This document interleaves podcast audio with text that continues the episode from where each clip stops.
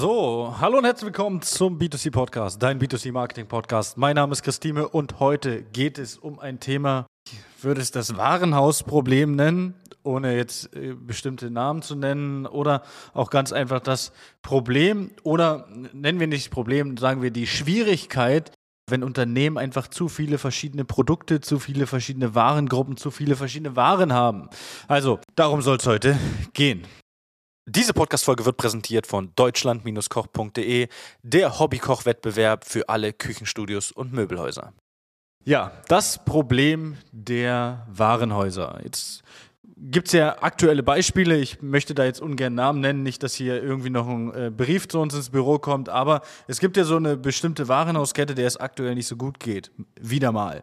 Ja. Und ähm, ich hatte heute ein Gespräch mit einem größeren äh, Baustoffhändler, Schrägstrich Baumarkt. Das heißt, es war nicht nur ein klassischer Baustoffhändler, der jetzt äh, nur diese klassischen Baustoffe als solches für den B2B-Bereich, also für den, ja, ich sage mal, für das Handwerk angeboten hat, sondern es war auch mit angrenzenden äh, Baumarkt. Also man hat auch ganz klassisch als Endkunde im B2C-Bereich Sachen gekriegt. Und hier hat es eigentlich relativ schön angesprochen, weil sie zu mir gesagt hat, hey, die Leute nehmen uns wahr als Unternehmen, wo ich meine Baustoffe bekomme, aber denen ist nicht so wirklich klar, dass sie bei uns auch die Farbe bekommen, wenn sie bei, sich einfach nur den Raum streichen wollen. Und ähm, dann habe ich ihr ein klassisches Beispiel genannt. Und das kam auch hier aus der Region. Das habe ich meinen Mitarbeitern oder äh, sagen wir anders, das gebe ich meinen Mitarbeitern immer wieder mit. Und wir waren am gestrigen Tag äh, auf der Suche nach einem Produkt, nach äh, Gummimatten quasi, waren dann in drei, vier ja, Unternehmen, äh, in drei, vier Läden drin, haben das da nicht gefunden und dann habe ich gesagt äh, zu meinem äh, Mitarbeiter, ich sage, guck mal Christian, lass uns doch einfach nochmal da reingehen. Dann haben wir gelacht und sind dann aber trotzdem nicht reingegangen, weil der äh, Fakt war halt einfach wieder, dass es ein Unternehmen war, ein Warenhaus, bei dem man halt einfach nur reingeht, wenn man woanders nichts gefunden hat. Und genau das ist das Problem, wenn man A als Unternehmen zu viele verschiedene Warengruppen hat, aber auch B als Unternehmen halt einfach nie wirklich präsentiert hat, für was man so wirklich steht, also keine klare Positionierung hat.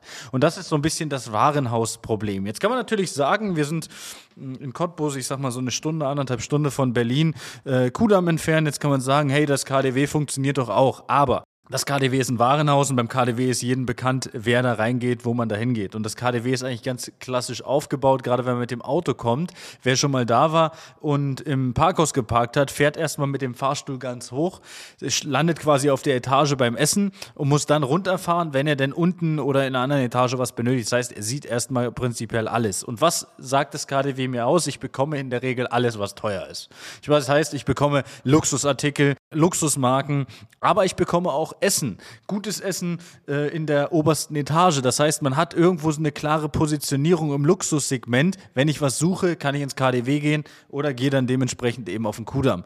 Ja, und das ist halt das, äh, das Thema, was die meisten Unternehmen nicht haben. Die meisten Unternehmen, gerade mit vielen Warengruppen, haben halt einfach die Schwierigkeit, dass keiner so wirklich weiß, was gibt es denn alles. Jetzt nehmen wir einfach mal den klassischen Baumarkt. Und jetzt kannst du als Zuhörer ja auch mal überlegen, außer du hast jetzt einen Baumarkt natürlich, dann äh, wirst du das direkt beantworten können. Aber der Baumarkt, was gibt es da alles? Dann können wir jetzt aufzählen, okay, das letzte Mal, wo ich bei uns hier in einem Baumarkt war, Garten, äh, alles, was, was den Garten angeht. Das heißt, ich bekomme Pflanzen, ich bekomme die klassischen Terrassensteine, ich bekomme den Zaun. Ich bekomme aber auch die Badmöbel, ich bekomme aber auch Türen, wenn ich das möchte, und ich bekomme Holz. Ich bekomme natürlich dann dementsprechend aber auch die Arbeitsplatte. Das heißt, wir zählen jetzt alles Mögliche auf und irgendwie bekommt man so alles. Das können wir jetzt mit anderen Warenhäusern auch so machen. Aber der Unterschied nochmal zum Baumarkt, zu einem klassischen Warenhaus, wo sehr viele verschiedene Produkte gibt, also ich sage mal den klassischen Haushaltsprodukte, die, die Klamotten, Sportartikel etc., vielleicht noch Parfüm, vielleicht noch Schmuck etc., ist halt einfach, dass ich wenn ich was suche, nennen wir einfach ganz klassischen Eckventil für die, für, für die äh, Armatur, dann kann ich halt einfach nur in den Baumarkt gehen. Ja? Also das heißt, bei mir ist sofort, wenn ich an Sanitär denke, wenn ich äh, an irgendwas im Sanitärbereich denke, ist sofort, ah, das kriege ich sicherlich im Baumarkt. Wenn ich eine Schraube suche, würde ich jetzt nicht einen Laden aufsuchen, den es höchstwahrscheinlich auch nirgendwo gibt. Also bitte verzeih mir, wenn du zuhörst und du hast so Laden. Aber wahrscheinlich gibt es nicht irgendwo einen, einen, einen Schraubenladen. Ja, also Aber das, das, was ich sagen möchte, ist einfach, wenn ich in den Baumarkt gehe, gehe ich in den Baumarkt, weil ich vermute, dass es das Produkt da gibt, weil es Produkte gibt, die ich halt einfach nur im Baumarkt bekomme. Ja, wenn ich Blumen brauche, gehe ich entweder, also wir reden jetzt von Pflanzen, nicht von klassischen, von, von ich sag mal von einer Rose. Wenn ich eine Rose benötige, gehe ich natürlich, ich sage mal, in den Blumenladen rein. Wenn ich aber eine Pflanze, eine Topfpflanze beispielsweise, wir haben für unser Büro, für unser neues, haben wir natürlich Pflanzen gekauft. Wo geht man hin? In den Baumarkt. Ja, das ist das Einfachste. Das heißt, da bekomme ich meinen Übertopf und da bekomme ich auch meine Pflanze. Ja, und es sind halt einfach Produkte, die erwarte ich in dem Geschäft. Jetzt nehmen wir ein Warenhaus, ein klassisches. Das von uns hier um die Ecke. Ich möchte den Namen nicht sagen. Wer googeln möchte, googelt. Wenn ich ein Hemd benötige, habe ich mindestens drei Läden, die mir einfallen, wo ich ein Hemd bekomme vier ich weiter überlege. Und wenn ich noch weiter überlege, sind wir wahrscheinlich bei fünf oder sechs. Nur hier. Und wir haben jetzt nicht eine Rieseninnenstadt. Das heißt, ich gehe erst in drei andere Läden, bis ich, also bitte verzeiht mir, aber die Chance bei einem Hemd nicht fündig zu werden, ist sehr gering. Ja, also ich meine, wenn ich im ersten Laden nicht das passende Hemd finde, wenn ich jetzt nicht was komplett Außergewöhnliches suche und ein maßgeschneidertes Hemd, das werde ich aber im Warenhaus auch nicht kriegen. Ja, also wir reden jetzt von einem ganz normalen weißen Hemd. Die Chance, dass ich nicht fündig werde in dem ersten Unternehmen, wo ich reingehe, in der ersten Boutique, ja, in dem ersten, wie, wie sagt man, Männerausstatter, ja, die Chance ist super gering. Ja, und das heißt, sollte ich es da nicht bekommen, weil keine Ahnung, irgendwie sind weiße Hemden überall ausverkauft. Dann würde ich noch mal ins Warenhaus gehen. Aber nicht so als ersten Schritt. Genauso ist es bei Schuhen. Sollte ich aus was für einem Grund auch immer keine Schuhe bekommen, irgendwo, wo gehe ich dann als letztes noch mal gucken? Natürlich ins Warenhaus. Das Problem von Warenhäusern oder von Unternehmen mit sehr vielen verschiedenen Produkten, Produktgruppen, ähm, Warengruppen ist einfach, dass keiner so wirklich weiß, wofür steht das Unternehmen. Das heißt, keiner weiß so wirklich, was bekomme ich da eigentlich? Und ich hatte mal die Frage gestellt, als dieses Unternehmen ja in, den, in, in der Kritik war, beziehungsweise in den Medien ganz groß vertreten war. Da habe ich die Frage an meine Mitarbeiter in der Schulung gestellt. Ich sage, Jungs und Mädels, kurze Frage, wofür steht Unternehmen XY? Und die Antwort war, ja, für alles so. Und wenn du als Unternehmen für alles so stehst, stehst du eigentlich für nix. Man sagt, es gibt ein Sprichwort. Wenn jeder dein Kunde ist, ist niemand dein Kunde. Und genau das ist das Thema.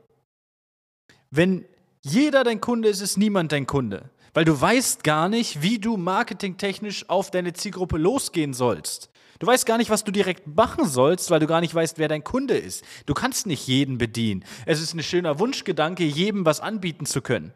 Aber ich sag mal, das kriegt nicht mal Coca-Cola hin. Dem einen schmeckt Coca-Cola, dem anderen schmeckt Coca-Cola nicht. Und das ist ein Rie das ist wahrscheinlich der größte Konzern. Ich weiß jetzt, ich habe jetzt die Zahlen natürlich nicht auf dem, auf dem Schirm.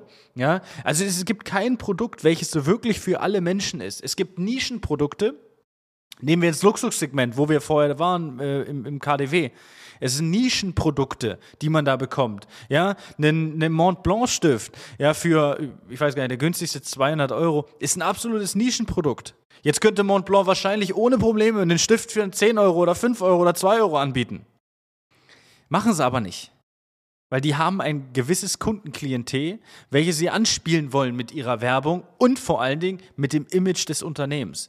Und in Warenhäusern habe ich halt einfach häufig das Problem, dass keiner so wirklich weiß, was bekomme ich da und die deshalb auf dem absteigenden Ast sind. Weil es gibt nicht mehr die Shopper, die gerade die Möbelhäuser, die zuhören. Ja? Also schönen Gruß an alle unsere äh, Möbelhauspartner und die, die es vielleicht dementsprechend noch werden. Schönen Gruß an euch. Ihr werdet hier auch zustimmen. Es ist nicht mehr so wie vor 10, 15 Jahren. Oder selbst vor fünf Jahren war noch, war noch mehr los. Es ist einfach frequenztechnisch weniger los. Das heißt, die Leute gehen weniger mal so, äh, Windows-Shopping hat man früher gesagt, aber so, die gehen weniger in Geschäfte rein, um mal so zu schlendern, wie man so schön sagt. Ja, und das muss man quasi als Unternehmen wahrnehmen und dann natürlich auch für die Werbung ausnutzen. Ich muss die Leute doch erstmal zu mir reinbekommen. Aber wenn ich der bin, der für nichts wirklich steht, dann kommt vielleicht der Kunde als letztes zu mir und die Chance, dass er vorher in zwei, drei, vier anderen Geschäften war und da nicht fündig geworden ist, ist sehr gering. Das heißt, wenn ich das Unternehmen bin, das habe ich auch hier im Podcast schon mal gesagt, wo man auch mal gucken geht, wenn man woanders nichts gefunden hat, dann hat man ein Problem. Und zwar ein Positionierungsproblem und ein Problem der Kundenwahrnehmung. Und wenn ich Produkte habe, die nicht typisch sind für mein, für mein Unternehmen oder die man vielleicht bei mir nicht erwartet. Nehmen wir das Beispiel im Baustoffhandel, dass man da auch, ich sage mal, die klassische Farbe bekommt. Für mich ist das klar, für viele andere vielleicht nicht. Das heißt, wenn man das erkennt, muss man dementsprechend das Ganze erstmal auch in die Werbung mit reinnehmen. Dann muss man genau da ansetzen. Anders als bei, ich sage mal, bei der Ausbildung von Mitarbeitern, dann ist es ganz einfach so, dass man da natürlich Stärken ausbaut. Gerade im Marketing muss ich dann als Unternehmen die Schwächen ausbauen. Oder ich nehme die Schwächen raus. Also man sagt ja im, im, im Einzelhändlerjargon Renner und Penner. Das heißt, ich nehme die Penner raus und setze nur noch auf die Renner. Dann habe ich aber vielleicht mein komplettes Konzept, muss ich dann vielleicht komplett umstellen. Ja, und das ist dann äh, das, was man überlegen muss. Also man hat die Möglichkeit über das Marketing, über Social Media, aber auch über alle anderen Sachen, natürlich die Penner-Produkte zu einem Renner-Produkt zu machen. Vielleicht sind diese Produkte, die aktuell der Penner sind, sind vielleicht nur der Penner, weil keiner weiß, dass sie bei uns gibt. Und das ist im Prinzip das Wichtige. Im Marketing müssen wir für was stehen. Und wir müssen im Kopf der Kunden sein, wenn sie an Produkt XY denken. Und um Gottes Willen nicht die sein, bei dem der Kunde am Ende auch nochmal reingeht. Also, ich hoffe, das konnte ein bisschen aufklären und hat so ein bisschen Licht ins Dunkel gebracht und vielleicht weiß der ein oder andere auch, welches Unternehmen ich meine. Also, wenn ich äh, ja, euch helfen konnte, ich freue mich über Bewertungen etc. pp. Aber das gibt es ja auch nochmal am Abspann. Ich freue mich, äh, danke fürs Zuhören und bis dahin. Ciao, ciao. Das war eine weitere Folge des B2C Marketing Podcasts mit Chris Thieme. Wenn du weitere Fragen zu den Themen Marketing oder Recruiting hast, kannst du jederzeit dein kostenloses Infogespräch auf www.timeconsulting.de buchen. Alle Links zu unseren Social-Media-Kanälen sowie zu unserer Website findest du natürlich auch in den Show Notes. Wir freuen uns, wenn du auch beim nächsten Mal wieder einschaltest und wenn du uns, wenn dir der Podcast gefallen hat, eine Bewertung dalässt. Bis zum nächsten Mal.